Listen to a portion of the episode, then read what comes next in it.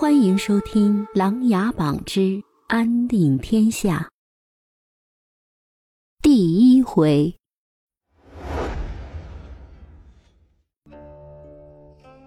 一卷风云琅琊榜，囊尽天下奇英才。崎岖山路秀色可餐，巍峨山中琅琊阁若隐若现。晨曦里。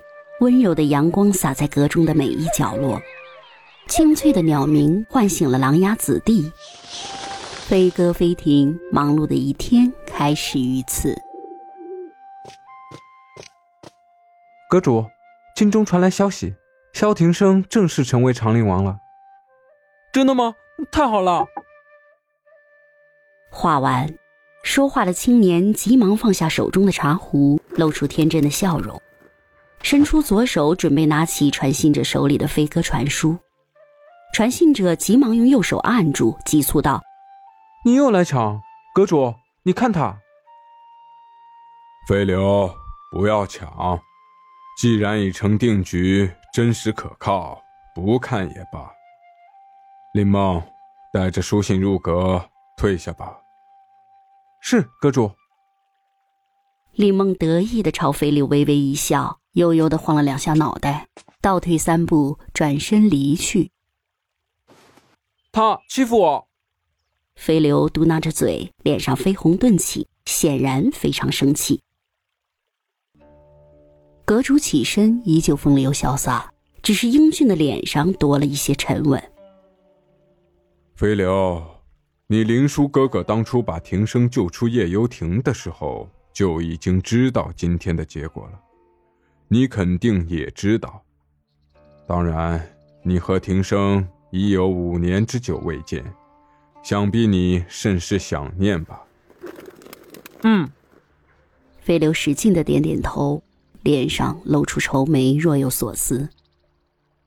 行，只要你坚持每天把我给你炼制的丹药吃下，不再拿去喂鱼。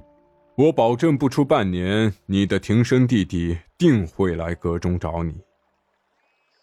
好，飞流露出了灿烂的笑容，双手端起茶杯递给了阁主。喝。好，出去玩吧，记得吃药。话完，飞流已经起身，轻轻一跃，飞到了房顶上，朝着远处巍峨的山巅飞奔而去。阁主令臣双手背着走到窗边，望着刚刚从山头升起的红日，心生感慨：长陵王波澜不惊，风云起，定当乾坤天下事。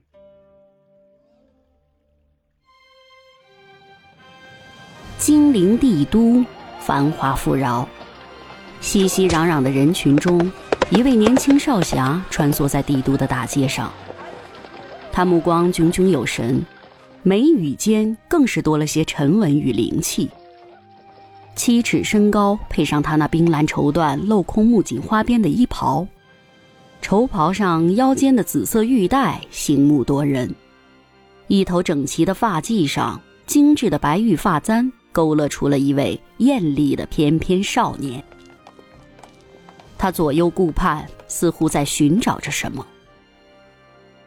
这时，一位黑衣男子快步走到少侠的身边，弯腰作揖后，凑到其耳边低吟道：“大鱼政变，皇上宣你进宫。”少侠点了点头，轻微的叹了口气，问道：“皇上通知太子了吗？”黑衣男子退到一边，右手一摆，示意赶紧回宫，便急匆匆的消失在人群中。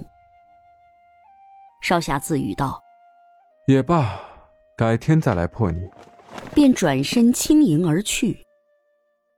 背后，一位妙龄姑娘头戴白纱，望着远去的少侠，久久目送。